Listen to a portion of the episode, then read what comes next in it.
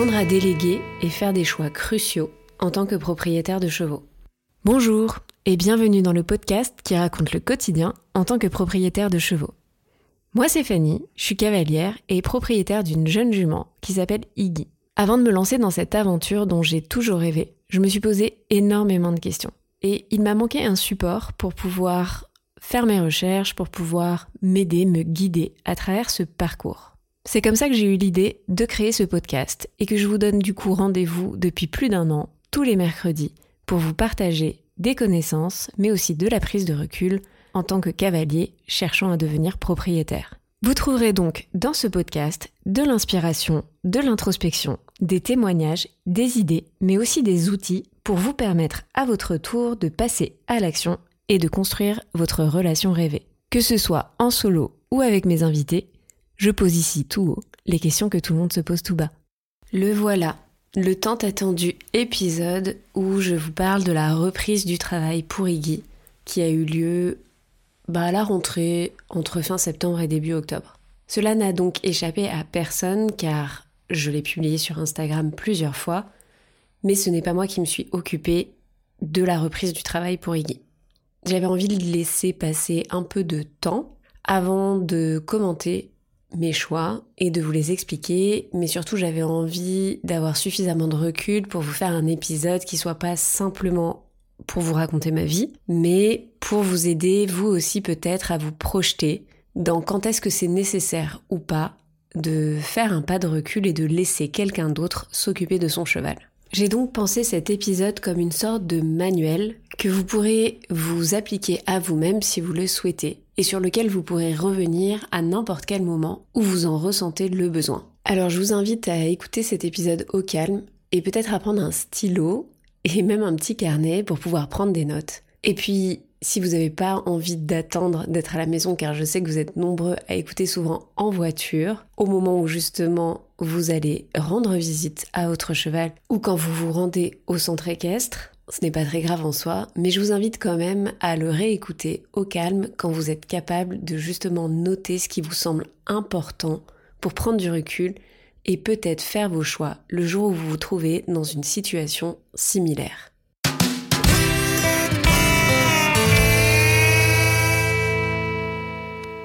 Alors avant de démarrer très concrètement dans cette espèce de petit manuel que je vais vous donner aujourd'hui, j'ai deux choses à vous dire. La première, c'est que dernièrement, j'ai fait un petit sondage. Certains d'entre vous, certaines d'entre vous ont participé, je le sais, et je vous ai parlé de la possibilité pour 2024 de souscrire à un mini abonnement pour ceux et celles qui le souhaitent, qui leur permettrait d'accéder une fois par mois à un épisode donc exclusif avec des outils, des stratégies, des plans d'action pour pouvoir se les appliquer au quotidien avec son cheval. Cet épisode-là, c'est typiquement le genre d'épisode que j'imagine être réservé pour cet abonnement. Alors, rassurez-vous, pour toutes celles et ceux qui ne sont pas prêts à payer, le podcast reste gratuit. Et le podcast restera hebdomadaire. Il s'agit juste d'un seul épisode par mois qui passera en version payante pour les personnes désireuses de soutenir le podcast, mais aussi d'accéder à plus de contenu à forte valeur ajoutée dont ils vont vraiment pouvoir se servir et utiliser au jour le jour. La deuxième chose que j'aimerais vous dire avant en fait de rentrer dans le vif du sujet, c'est que cette décision, c'est la mienne, elle m'appartient et je ne suis absolument pas en train de dire que tout le monde doit faire exactement comme moi. Je suis juste en train de vous partager mon expérience personnelle et du coup d'en profiter pour vous donner une sorte de guide si vous vous retrouvez dans une situation identique pour vous permettre de faire vos choix à la lueur justement de vos capacités, votre personnalité, votre situation personnelle, votre contexte, etc., etc. Donc je mets tout de suite un petit disclaimer, tout ce qui va suivre ne doit pas être pris strictement au pied de la lettre, c'est à vous de réfléchir si cela peut vous aider ou si vous ne vous sentez pas concerné par la situation. Je demande également toute la bienveillance dont vous avez l'habitude de faire preuve puisque ce qui va suivre, c'est vraiment une mise à nu aussi de ma situation personnelle ces derniers mois et dans la vie de propriétaire et la vie de gardien, il y a parfois des choix que l'on fait qui ne nous font pas plaisir parce qu'ils sont un petit peu antinomiques, limite, avec la vision du propriétariat qu'on aurait pu se faire à un moment donné. Ou en tout cas la vision du quotidien qu'on s'était imaginé aux côtés de notre cheval. Mais voilà, la vie fait aussi que les choses changent, les contextes changent, les situations bougent, elles évoluent, et qu'on n'est pas toujours à 100% dans la même situation de départ que lorsque l'on est devenu propriétaire. Et c'est bien dans ces moments-là où parfois il faut faire une sorte de stretch intellectuel parce que on a de la frustration, on a de l'agacement, parfois on a de la colère, parfois on a même de la tristesse, de ne pas être dans cette situation immuable, ben c'est à ce moment-là qu'il faut se poser et prendre le temps d'avoir de la gentillesse pour soi, limite, et de se dire de quoi ai-je le plus besoin maintenant et de quoi mon cheval a le plus besoin maintenant? J'ai donc décidé de découper cet épisode en trois parties. La toute première, c'est je vais vous redonner rapidement quand même le contexte dans lequel je me suis retrouvée et qui m'a obligée à faire ces choix, à prendre ces décisions, à me demander qu'est-ce que je déléguais et qu'est-ce que je gardais pour moi. Le contexte est toujours très important et vous allez vous en rendre compte pourquoi, puisque derrière la méthodologie que je vais vous proposer part toujours du contexte. Donc la deuxième partie justement de l'épisode est sur la méthodologie, le process intellectuel par lequel je vous propose de passer pour que vous puissiez auditer votre contexte et auditer votre situation personnelle. La troisième partie, je vais vous proposer deux exercices très rapides qui pour moi sont ceux par lesquels vous devez finaliser votre réflexion avant de prendre une décision. C'est parti, vous avez votre papier, votre stylo Ou est-ce que j'ai toute votre attention malgré que vous soyez au volant et que finalement je suis un peu gênée d'avoir toute votre attention alors que vous êtes sur la route? Bref, vous pouvez aussi mettre sur pause et reprendre à la maison, ok? Je ne vous en voudrais pas. Reprenons donc. Grosse mise à nu, je vous partage donc mon contexte. Alors s'il y a des nouveaux auditeurs qui démarrent par cet épisode et qui ne connaissent pas très bien en fait mon parcours avec Iggy, donc très rapidement, ça fait un peu plus de deux ans que j'ai rencontré Iggy. Ça fait même deux ans et demi pour être exact, puisque ma première rencontre avec Iggy date de juillet 2021. Je suis devenue propriétaire et elle m'a rejoint en septembre 2021. Elle avait trois ans à l'époque, tout juste révolu. C'était une jument avec juste des bases de prédébourrage. Elle était plutôt ce qu'on peut appeler une jument un peu tardive, c'est-à-dire qu'à trois ans, elle n'avait pas une musculature ni même une ossature euh, très très mature. Elle était plutôt un peu trapue, euh, très fine, et elle semblait un peu fragile sur ses quatre pattes. Moi, de mon côté, j'étais cavalière de centre équestre, et du coup, j'ai certes mon galop 7 et j'ai eu quelques demi-pensions, mais la réalité, c'est que je n'ai jamais eu un jeune cheval en débourrage toute seule à gérer de mon côté. J'ai donc très vite fait le choix de me faire accompagner et puis au milieu de notre aventure et de ces deux dernières années, il y a eu des déménagements, des remises à zéro, le démarrage pour moi du travail à pied. Pour tous ceux qui n'ont pas écouté l'épisode de la semaine dernière, je vous invite aussi à l'écouter parce que vous comprendrez mieux du coup mes débuts en travail à pied et le fait que bah je trouve ça absolument génial mais qu'en même temps je rencontre pas mal de difficultés puisque comme toute nouvelle discipline bah ça demande de la rigueur et beaucoup beaucoup beaucoup de répétitions et de travail ce qui fait que ce que vous devez retenir en gros, c'est que je me forme en même temps que Iggy apprend. Et donc là, vous avez un premier indice énorme pour comprendre le contexte dans lequel j'évolue.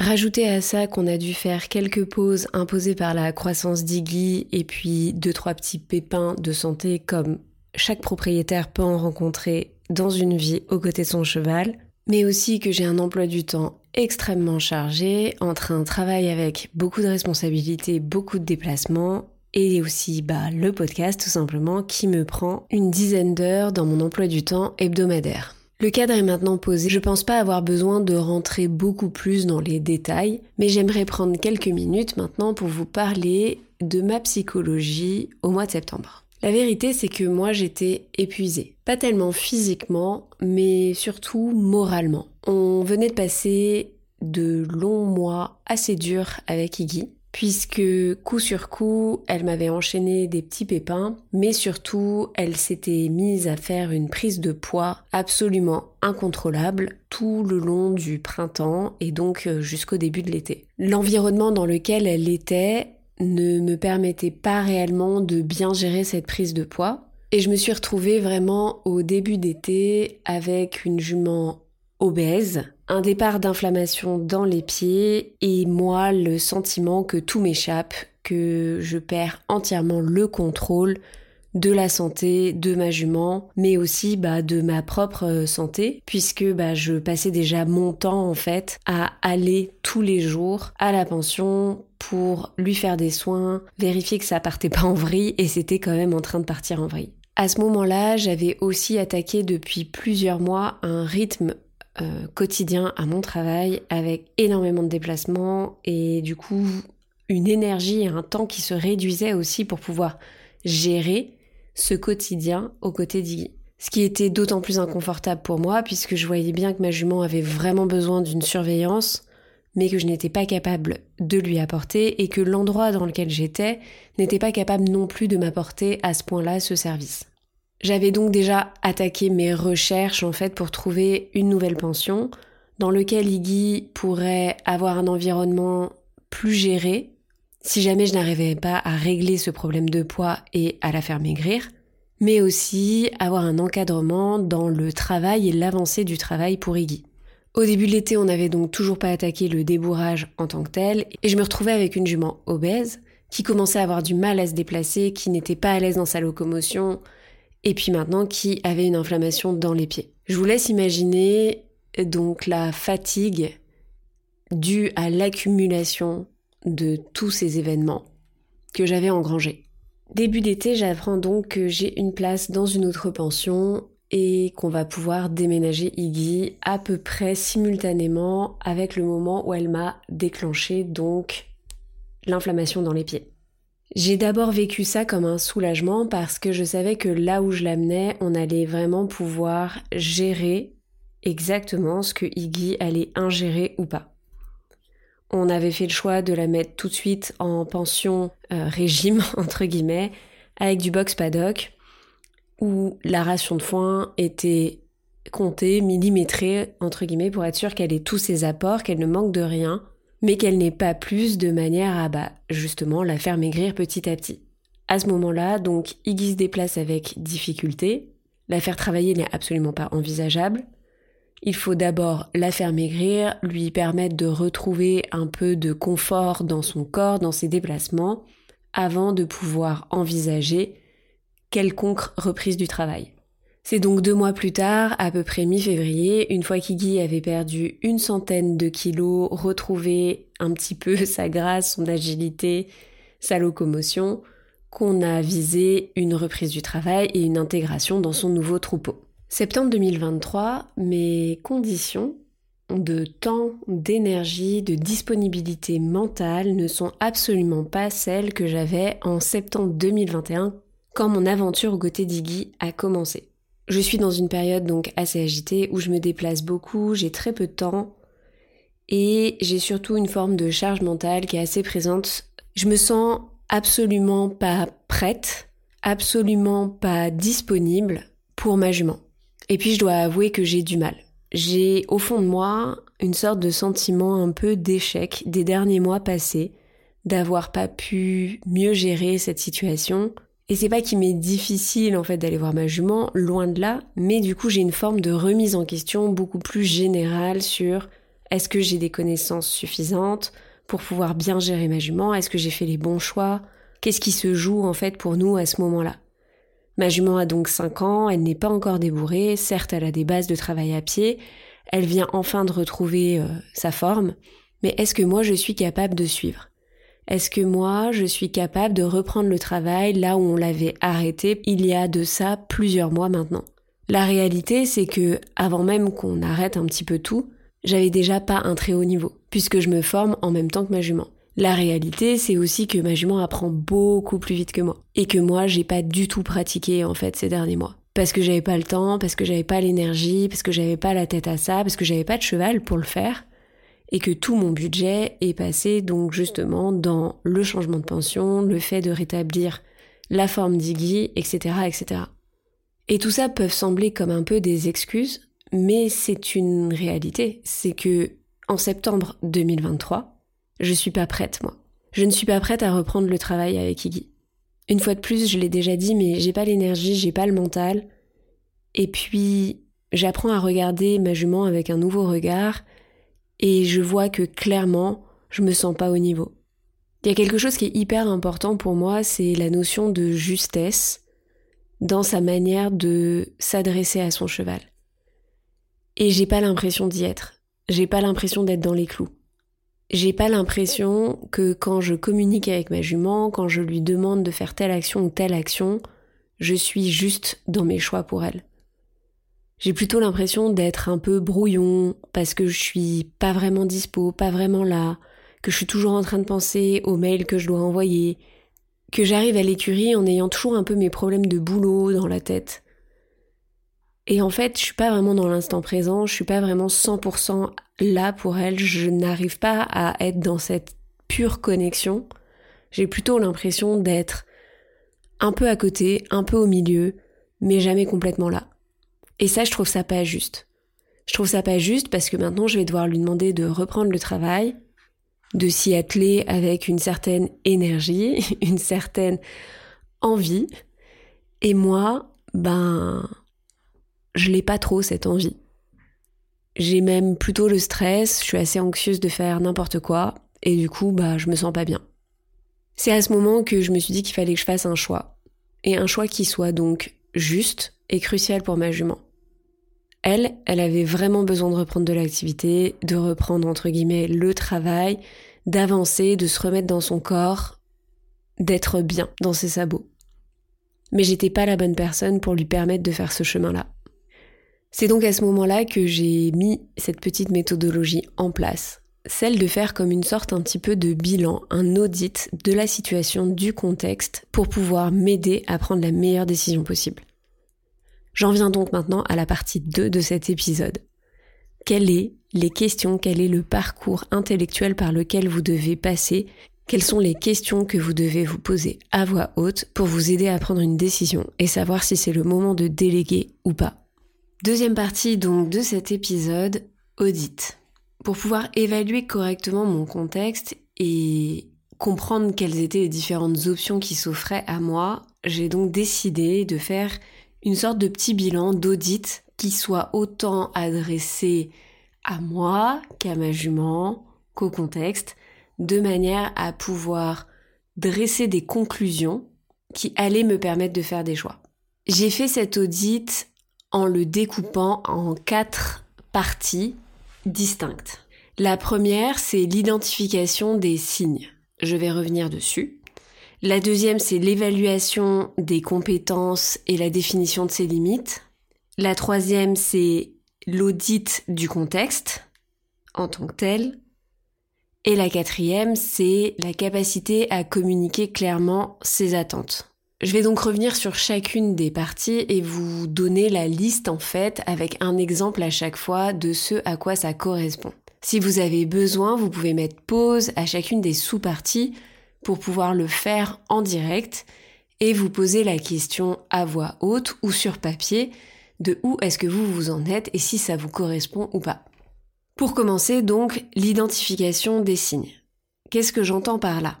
Il y a des moments, on se sent pas très bien. Et si vous êtes en train de faire cet exercice ou d'écouter cet épisode avec grande attention parce que vous vous dites que vous êtes peut-être concerné, bah justement, c'est que vous cherchez les signes qui vont vous confirmer ou vous infirmer que vous êtes peut-être dans ce moment-là, dans cette situation où ça pourrait être intéressant de déléguer à un moment donné la gestion du quotidien, la gestion du travail, la gestion des soins dans mon cas précis, c'était la gestion de la reprise du travail, mais ça peut ne pas être que ça. Vous pouvez avoir une situation différente de la mienne, et pour autant vous avez des signes qui vont vous montrer justement que c'est peut-être le moment de faire un choix et de ne pas se sentir seul, de ne pas être isolé à tout gérer par soi-même. L'identification donc des signaux, même devrais-je dire, doit permettre de répondre aux questions suivantes. Est-ce que je sens que j'ai le temps ou est-ce que j'ai l'impression d'en manquer? Est-ce que je sens que j'ai l'énergie d'eux? Ça veut dire que quand j'y vais à la pension, quand je fais ma séance, quand je fais mes soins auprès, ça me donne de l'énergie, je sens que je suis 100% là avec mon cheval ou avec ma jument Ou est-ce que, à l'inverse, j'ai l'impression que ça puise dans mon énergie et que j'y vais un peu entrer dans la pâte et que quand je rentre, bah, je me sens encore plus crevée qu'avant parce que bah, j'ai pas forcément passé un bon moment ou que ça va demander énormément de concentration. Est-ce que je sens que je manque de certaines connaissances ou est-ce qu'à l'inverse, je me sens super à l'aise avec toutes les petites tâches, toutes les petites missions, tous les différents exercices que je suis en train de faire en ce moment? Est-ce que je me sens seule ou est-ce que je me sens bien entourée? Est-ce que même si je suis bien entourée, je me sens quand même seule? Est-ce que je prononce souvent cette phrase du type oui mais là j'ai pas le temps, oui mais là j'ai pas pu parce que en fait euh, je le sentais pas, oui mais, oui mais, oui mais. Le oui mais pour moi est un signe qui ne trompe pas. C'est le moment où en fait l'énergie, l'envie est probablement plus très présente dans le quotidien. Est-ce que du coup, justement, vous ressentez une forme de charge mentale qui commence petit à petit à vous épuiser? À faire que vous êtes tout le temps en train d'oublier quelque chose quand vous allez à l'écurie? Que vous vous rappelez seulement en chemin que vous auriez dû ranger le cure-pied, que vous avez oublié votre gourde, que vous auriez dû ranger la brosse qui a été laissée dans l'air de pensage, etc., etc. L'identification des signes, c'est au quotidien que ça se fait c'est de savoir regarder objectivement si vous manquez de quelque chose ou si, à l'inverse, vous vous sentez en abondance de quelque chose. Dans la deuxième sous-partie, on a parlé donc de l'évaluation de ses compétences et la définition de ses limites. Donc ça, c'est également ultra important d'être honnête face à soi-même en faisant cet exercice en passant ces questions au crible dans sa tête ou sur papier. Quelle est votre expérience réelle à l'instant T? Quand je parle d'expérience réelle, c'est de se dire par rapport à la situation où vous en êtes avec votre cheval, est-ce que vous êtes confiant? Parce que vous savez ce que vous devez faire, vous connaissez les exercices, vous savez gérer X ou Y contexte, que ce soit un contexte d'apprentissage, un contexte de soins, une routine à mettre en place, etc. Ou est-ce que tout ça c'est nouveau mais que vous vous en sentez capable? Ou est-ce que tout ça c'est nouveau et ça génère une certaine excitation? Ou est-ce que tout ça c'est nouveau mais qu'en fait ça génère de l'anxiété? Est-ce que cette anxiété prend le pas sur votre capacité justement à réagir correctement au quotidien? Est-ce que vous vous sentez en insécurité? Ou est-ce que vous êtes dopé d'une sorte de confiance en vous qui vous dit système D, je vais me débrouiller, je trouverai. Maintenant, quel est votre niveau? Que ce soit votre niveau de pratique, votre niveau de connaissance, votre niveau théorique, est-ce que vous vous sentez d'actualité? Est-ce que vous avez l'impression de manquer de quelque chose? De ne pas savoir? De devoir poser beaucoup de questions? Est-ce que c'est le cas mais en fait c'est pas très grave, au contraire ça vous laisse l'occasion d'apprendre et vous avez le temps justement de vous surdocumenter pour faire vos choix? Ou à l'inverse, est-ce que comme vous manquez de temps, bah pareil, ça crée un peu une sorte d'anxiété parce que justement vous avez jamais la bonne info pour faire le bon choix au bon moment avec le bon pro dans la bonne situation. Et puis dans la définition de ces limites, c'est c'est pas parce qu'on peut qu'on veut. Et ça c'est super important.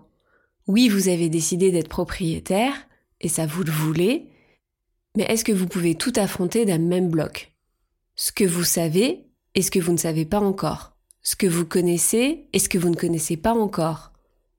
Est-ce que vous êtes obligé d'être dans une sorte d'inconfort qui fait que vous avez l'impression d'être toujours un petit peu à côté de la plaque, toujours être en retard sur votre prise de décision, toujours manquer d'un avis sur la situation parce que vous y avez jamais été confronté Ou à l'inverse, est-ce que vous êtes d'une nature ou est-ce que vous êtes en ce moment dans cette agilité d'esprit, dans cette adaptabilité où tout ceci, c'est ok. Vous êtes complètement à l'aise avec le fait de sortir de votre zone de confort ou d'élargir votre zone de confort pour aller chercher ce qui vous manque, pour vous challenger etc., etc. Troisième sous-partie, l'audit de la situation du moment. Alors on commence à y voir un petit peu plus clair entre l'identification des signaux, l'évaluation des compétences, la définition de ses limites à l'instant T, mais de venir rajouter l'audit de votre situation du moment va venir vous permettre de commencer à croiser les données pour prendre une décision. Pour moi, la situation du moment, quand j'emploie ce terme-là, c'est un audit un peu multifactoriel. Parce qu'il y a la situation de votre cheval. Donc, par exemple, est-ce que votre cheval va bien? Est-ce qu'il est OK? Est-ce qu'il est malade? Est-ce qu'il y a une apparition de nouveaux comportements chez votre cheval qui vous laisse perplexe, sans compréhension, sans capacité d'agir parce que vous ne savez pas vraiment à quoi c'est dû? Est-ce que c'est lié à l'environnement, à vous, à votre routine, à l'apparition d'un nouvel exercice, etc., etc. Quel est vous, votre état d'esprit? Donc, avec l'identification des signaux que vous avez fait en amont, avec l'évaluation des compétences et la définition des limites, vous commencez à avoir un avis sur la question. Est-ce que vous êtes en mode guerrier, guerrière, ou est-ce que vous êtes plutôt en mode je freine des cas de fer, sans mauvais jeu de mots, parce qu'en fait, euh, je me sens dépassée, fatiguée, épuisée, seule, isolée, et ça arrive et c'est pas grave, c'est temporaire. Est-ce que dans cet état d'esprit, vous avez envie, entre guillemets, qu'on vienne vous sauver? Ou est-ce que vous tenez, parce que c'est méga important pour vous, à surmonter toutes ces épreuves tout seul ou en étant accompagné? Mais aussi, et là c'est plus délicat, quel est l'état de votre situation à la maison, au travail, dans vos finances? À la maison tout court parce que déjà quand ça va pas pour nous au quotidien, on arrive parfois avec ses ennuis à l'écurie. Et l'apparition de certains nouveaux comportements chez notre cheval peuvent aussi être un signal d'alerte parce qu'il sent bien qu'on n'est pas complètement présent, qu'on arrive peut-être avec de la colère, de la frustration, une connexion beaucoup trop énergique pour lui. Donc ça peut être un signe. Peut-être que c'est le travail qui justement vous met dans un état de stress et que vous n'arrivez pas à déconnecter. Ou à l'inverse, peut-être que vous n'avez plus de travail en ce moment et que ça aussi c'est un stress qui vous empêche en fait de profiter pleinement des moments à côté de votre cheval. Et puis, quelles sont vos finances? Parce que dans l'étape d'après, si on doit décider de déléguer ou pas, est-ce que vous êtes capable financièrement d'assumer le fait que vous déléguez? Est-ce que si vous n'avez pas ces finances-là, vous connaissez d'autres personnes, ça peut être des amis, des copines d'écurie, auprès duquel vous allez déléguer. Dans l'audit de la situation, il y a aussi la projection de là où vous voulez atterrir. Parce que dans mon exemple, j'avais besoin de reprendre le travail pour Iggy, elle avait vraiment besoin d'être remise en route pour pouvoir retrouver son corps, retrouver sa locomotion, retrouver aussi une tranquillité un peu d'esprit, puisqu'elle n'avait vraiment eu aucune sollicitation depuis de longs mois. Et puis il y avait la projection de reprendre ce travail, etc., en vue du débourrage. Et là c'est très personnel, mais moi j'avais besoin aussi de voir que les choses avançaient. Ça faisait deux ans que ma jument était à mes côtés, et deux ans où certes on avait avancé, on a créé une relation, on a traversé des déménagements, des aventures, des remises en question, des départs à zéro. Mais j'avais là besoin aussi de voir qu'on pouvait commencer à se projeter ensemble dans ce débourrage et dans l'avancée de notre travail et de notre relation montée. Donc cette partie de projection, vous devez l'avoir en tête. Est-ce que cette situation est un peu brouillonne en ce moment, mais c'est pas grave parce que vous avez aucune attente?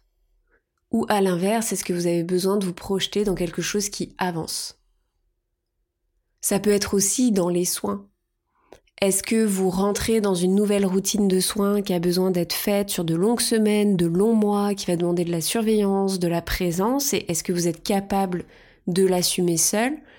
Ou est-ce que parce que vous savez que ça s'installe dans une forme d'incertitude sur combien de temps tout cela va durer, qu'il vaut mieux peut-être commencer à déléguer une partie, s'entourer parce que justement, comme il n'y a pas de date de fin, vous ne savez pas si vous pourrez assurer tous les jours pendant de nombreux mois. À ce moment précis de votre process intellectuel et donc de votre audit, c'est là que vous devez avoir identifié ce qui coince, si vous avez besoin d'aide, et si oui laquelle, de la part de quel professionnel, pour quel type de tâche et dans quelles conditions. La quatrième partie de l'audit, c'est finalement apprendre à clarifier pour mieux déléguer. Il suffit pas en fait d'avoir juste envie de déléguer pour que ça marche. Il faut mettre toutes les chances de son côté pour que ça se passe du mieux possible. Et c'est bien pour ça que cette dernière sous-partie, qui est, je le rappelle, communiquer ses attentes avec clarté, intervient. Beaucoup de gens n'osent pas déléguer parce qu'ils ont peur que ça se passe pas bien, ils ont peur que ça se fasse pas de la bonne manière, ils sont pas sûrs que ce soit fait comme eux l'auraient fait, etc. Moi souvent ce que j'entends, c'est des gens qui pensent qu'ils n'ont pas confiance en l'autre. Et j'ai donc envie de poser une question à voix haute si vous êtes du style à vous dire que vous, vous n'avez pas confiance dans les autres. Est-ce que c'est dans les autres que vous n'avez pas confiance ou est-ce que c'est dans vos choix? Est-ce que c'est parce que vous êtes finalement pas confort avec le fait que ce ne soit pas vous qui abordiez cette étape, qui réglez ce problème, qui gère le quotidien? Est-ce que c'est parce que ça vient chercher chez vous certaines croyances, comme quoi vous devez tout faire tout seul, tout contrôler, que vous n'avez pas besoin d'aide ou que c'est pas bien de demander de l'aide Je dis pas que c'est toujours conscient. Il y a souvent une part d'inconscience. Communiquer avec clarté ses attentes, c'est déjà comprendre ses attentes. Et ça, c'est pas la partie la plus facile. Je vous propose donc le premier petit exercice suivant à faire pour réussir à clarifier vos attentes et donc réussir le fait de déléguer ou pas le travail, les soins, la gestion de l'environnement, etc. Alors c'est super facile, c'est super bateau. Il suffit de prendre une feuille de papier et de faire deux colonnes. Dans la première colonne, vous allez écrire j'ai envie de. Et dans la deuxième, j'ai besoin de. Parce que il y a une nuance de taille entre ce que vous avez envie de faire, de réussir, et ce dont vous avez besoin, ce qui est indispensable pour avancer ou pour réussir. Je vais vous donner donc du coup mon exemple personnel en septembre dernier pour vous aider à vous projeter et à bien faire la nuance entre les deux notions. Dans ma liste de j'ai envie de, il y avait j'ai envie de débourrer ma jument moi-même. J'ai envie de voir Iggy avancer. J'ai envie de pouvoir monter ma jument au printemps prochain. J'ai envie d'avoir une jument épanouie dans le travail. J'ai envie de voir Iggy évoluer de manière sereine aux côtés de l'homme. J'ai envie d'avoir une jument fine dans l'interprétation des demandes, dans le travail à pied. J'ai envie de pouvoir me reposer. J'ai envie que tout se passe bien comme par magie. J'ai envie de pouvoir venir et profiter d'elle, sans avoir à me préoccuper de si je suis en train de faire bien ou pas bien. J'ai envie de pouvoir progresser sans pression. Maintenant, je vais passer à la colonne des j'ai besoin. J'ai besoin d'alléger ma charge mentale. J'ai besoin qu'Iggy progresse en ayant les bonnes bases. J'ai besoin qu'Iggy ait confiance en l'homme. J'ai besoin qu'Iggy ne soit pas trahi dans ses apprentissages. J'ai besoin qu'Iggy soit travaillé régulièrement à minima trois fois par semaine. J'ai besoin de m'acheter du temps et de l'énergie. J'ai besoin de voir ma jument progresser mais pas forcément d'y participer. J'ai besoin moi de me laisser le temps de me retrouver et de me faire confiance pour pouvoir progresser. J'ai besoin de reprendre du plaisir. J'ai besoin d'aller voir Iggy sans avoir d'arrière-pensée sur tout ce que je dois faire. J'ai besoin de me voir, moi aussi, progresser. Une fois que j'avais posé toutes ces j'ai envie de et j'ai besoin de, j'ai commencé à y voir beaucoup plus clair. La réalité, c'est que, à l'instant T, j'avais besoin de m'acheter du temps et de m'acheter une certaine forme de tranquillité sans pour autant complètement disparaître du quotidien d'Iggy. J'avais besoin de me dire que je déléguais cette partie à un professionnel de confiance qui partageait mes valeurs et qui allait permettre de faire passer un step à Iggy de son côté, mais aussi un step de mon côté. Et c'est du coup ce que j'ai fait. J'étais pas capable d'avoir de la régularité au mois de septembre, ni même au mois d'octobre, ni même début novembre. J'étais pas capable non plus de me mettre en situation d'échec. Je ne l'aurais pas supporté. Alors j'ai pris cette décision. J'ai demandé à ma coach, qui est aussi la propriétaire du Hara, de reprendre le travail d'Iggy. De lui remettre des bases, d'être sûr que chaque apprentissage pour Iggy est clair, limpide, pour que moi je puisse reprendre et que ce soit pour moi aussi clair et limpide. Et c'est ce qu'elle a fait. Je suis venue à chaque fois que j'ai pu. J'ai assisté à 80% des séances, mais je n'ai pas participé forcément. Ça m'a permis de voir ma jument progresser, ça m'a permis aussi d'observer réellement comment Ambre travaillait, ce qui m'a permis aussi de prendre du recul sur mes propres apprentissages.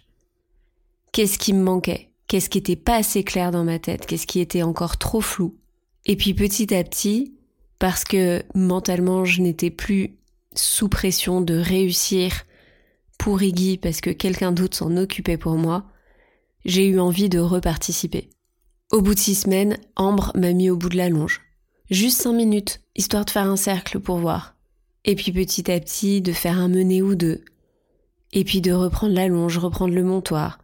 Jusqu'à ce que moi-même, je fasse mes premiers pas avec Iggy il y a 15 jours de ça. Parfois, il faut savoir reculer pour mieux sauter. Déléguer, ça veut pas dire tout abandonner. Ça veut dire faire un choix à un instant T parce qu'on a mesuré les risques, on sait ce qu'on perd et on sait ce qu'on va gagner. Mais avant d'être complètement capable de déléguer le travail d'Iggy et surtout de comprendre dans quelle mesure, il a fallu donc que je clarifie et que je communique mes attentes. Je me suis prêté à un dernier petit exercice pour savoir si j'en étais vraiment capable ou pas. Partie 3 de ce chapitre, le bon outil pour prendre la bonne décision. C'est le moment que je vous ressorte donc la SWOT. Vous savez, cette matrice qu'on utilise dans le monde professionnel ou le monde étudiant, celle que l'on utilise pour détecter tout ce qui va être opportunité, faiblesse, menace. Cette matrice, pour ceux qui ne la connaissent pas, je vais vous mettre un lien en description de l'épisode et vous pourrez aller vous renseigner sur Internet et surtout regarder comment on l'a remplie. Moi, je l'utilise tout le temps. Je l'avais utilisé avant même d'acheter Iggy pour savoir si j'étais prête à devenir propriétaire et si je me sentais capable ou pas de me jeter dans cette aventure. Et voilà que je la retrouvais pour m'aider à prendre cette décision finale. Cette matrice, c'est un véritable outil de diagnostic. On prend le temps donc de poser tout ce qui est extrinsèque à nous et tout ce qui est intrinsèque à nous. Tous les points forts et les points faibles que nous avons. Toutes les opportunités et les freins qui pourraient se présenter sur ce même projet. En remplissant cette matrice, je me suis rendu compte que du côté des points forts que j'avais moi, j'avais confiance en Ambre. Et ça me semblait super facile de déléguer parce que justement j'avais confiance. Dans les points faibles, par contre, il y avait cette capacité à déléguer pouvait me jouer des tours, se retourner un peu contre moi, et j'aurais pu complètement un peu abandonner le projet de débourrer moi-même ma jument pour le déléguer, et sans pour autant dire me désintéresser, mais me laisser avoir par cette facilité de laisser quelqu'un d'autre gérer. Dans les opportunités, bah, il y avait le fait que elle connaît parfaitement notre duo, elle connaît la personnalité de ma jument, elle connaît ses points forts, ses points faibles, elle connaît aussi les miens. Ce qui veut dire que, en déléguant le travail à Ambre, elle savait à peu près à quoi s'attendre en retrouvant Iggy, mais surtout, elle savait à quel moment il fallait me proposer de reprendre le travail aussi. Dans les freins, finalement, il y avait surtout une notion financière. Est-ce que je pouvais assumer ou pas que quelqu'un d'autre fasse tout ce travail à ma place? Combien de temps je me donnais financièrement pour déléguer? Une fois que j'avais résolu un peu cette équation multiple, j'ai pris ma décision. Et je ne l'ai pas regretté. Pas une seule seconde. J'ai vu ma jument continuer de retrouver sa forme, décharger aussi beaucoup sa frustration de ces derniers mois passés sans trop de mouvement, sans capacité à interagir avec ses congénères. Et puis je l'ai vu retrouver du calme, être de nouveau attentive à ce qu'on lui demandait. Je l'ai vu de plus en plus s'apaiser, proposer des attitudes positives dans le travail. Je l'ai vu apprendre à être de plus en plus fine et subtile dans ses réponses. J'ai beaucoup appris en regardant ma jument pendant ces derniers mois. Je l'ai redécouverte en quelque sorte, mais surtout j'ai pris la décision d'être encore plus juste, moi, dans mes demandes et dans mes attentes. J'ai conscience du long chemin qui m'attend pour pouvoir continuer mes apprentissages et justement me rapprocher de cette justesse dans mes demandes. Mais maintenant, je reprends du plaisir à chaque séance. Et je n'ai finalement pas abandonné mon premier projet, qui était de débourrer ma jument moi-même en étant accompagnée. Je me sens surtout chanceuse d'avoir pu déléguer avec toute cette tranquillité d'esprit les premières semaines de la reprise de travail d'Iggy. Être propriétaire, ça veut pas dire être isolé. Ça veut pas dire devoir tout gérer tout seul. Ça veut dire apprendre à faire des choix et s'autoriser à les faire. Et s'autoriser à les faire justement sans avoir peur du jugement d'autrui. L'ensemble des professionnels qui gravitent autour de vous sont là pour être à votre service et non pas pour vous juger. Et rien ne dit dans le manuel que si ce n'est pas vous qui le faites, que vous êtes une mauvaise propriétaire. Il est temps de conclure cet épisode. J'aimerais bien avoir vos retours en MP sur Instagram pour savoir si ce genre d'épisode vous est vraiment utile et si les outils dont je vous parle vous semblent abordables ou pas. C'est bientôt la fin d'année, c'est le moment de faire le bilan et je vous invite à reprendre l'exercice du j'ai envie de, j'ai besoin de pour vous permettre de vous projeter sur 2024 et ce que vous avez envie d'inscrire ou pas dans votre feuille de route. La semaine prochaine, vous retrouverez un très très court épisode où je vous dévoile comment je choisis mes invités, qu'ils soient professionnels et ou propriétaires. J'ai reçu pas mal de demandes ces derniers temps sur comment justement je faisais le choix de mes invités et je me suis dit que c'était une bonne idée de court épisode pour finir et clôturer cette année 2023. Je vous en dis pas plus et je vous donne donc rendez-vous la semaine prochaine. En attendant, vous pouvez me retrouver au quotidien sur Instagram et TikTok at iggy.journal. Si vous souhaitez laisser un commentaire ou une super note, 4 ou 5 étoiles, je me souviens plus sur Apple Podcast ou Spotify, ne vous gênez pas, ça me fait toujours autant plaisir. Merci de votre écoute et à très bientôt.